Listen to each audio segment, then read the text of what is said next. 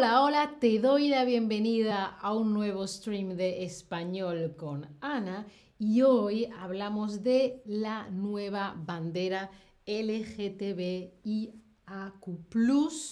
porque, como seguramente sabéis, esta es la que conocemos como la bandera LGTBQIA+, pero han hecho cambios, ha habido cambios. ¿Qué cambios crees tú que le han hecho a la bandera? Bueno, la tengo de fondo. Yo creo que es muy fácil responder.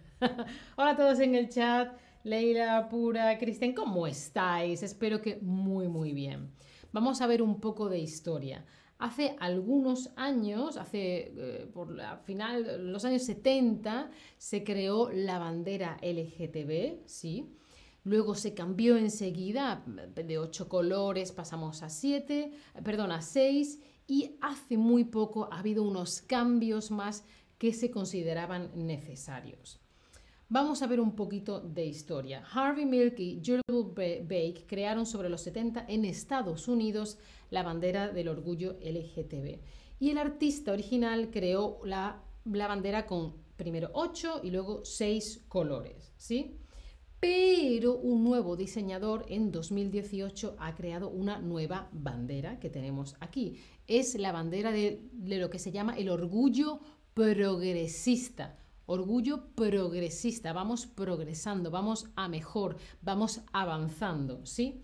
En 2018 Daniel Quasar agregó nuevos colores para la integración de otros grupos parte de la comunidad LGTBQ+ se inspiró, ¿vale? Coge ideas, toma ideas, se inspira de otras banderas del orgullo, por ejemplo, la bandera del orgullo de Filadelfia de 2017 o la bandera trans. Inspirarse, por ejemplo, yo mm, leo un libro y se me ocurre una idea para hacer una película. No digo que sea la misma historia, sino esto, ah, podría hacer tal, ¿no? Te inspiras o ves una cosa por la calle y se te ocurra algo para hacer un short para Chatterback, para Chatterback, ¿no? Una inspiración, una idea.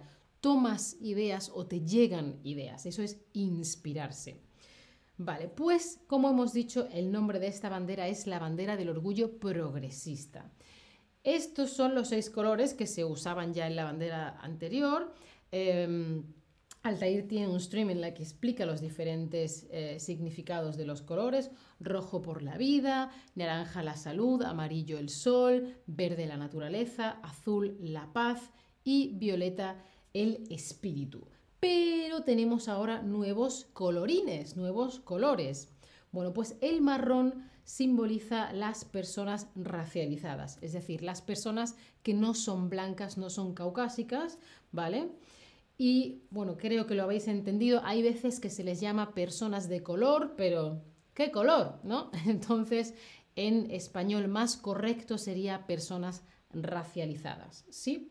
El negro es por las personas que viven con VIH y aquellos que murieron por la pandemia del SIDA. Acordaos que no es lo mismo VIH que SIDA, ¿sí? Y luego tenemos el rosa, el azul y el azul claro, estos colores representan a las personas trans. Esos tres colores son los que se ven en la bandera trans. Sí, creo que no me he olvidado nada. Bueno, pues también hay una diferencia en la posición de los colores. No tenemos más colores, tú, tú, tú, tú, tú, aquí otro color, otro color, otro color, sino que se han añadido en forma de triángulo. Fijaos que es un triángulo. Tenemos el arco iris de siempre y luego un triángulo, ¿sí? Un triángulo. ¿Por qué? Porque transmite el progreso. vamos avanzando, seguimos moviéndonos. El progreso que llevamos y el que todavía se necesita. Hemos hecho cosas buenas, mejor, estamos mejor ahora, pero necesitamos avanzar más. ¿Sí? ¿Sí? Bueno, a ver, vamos a, vamos a hacer ahora algunos cuestionarios.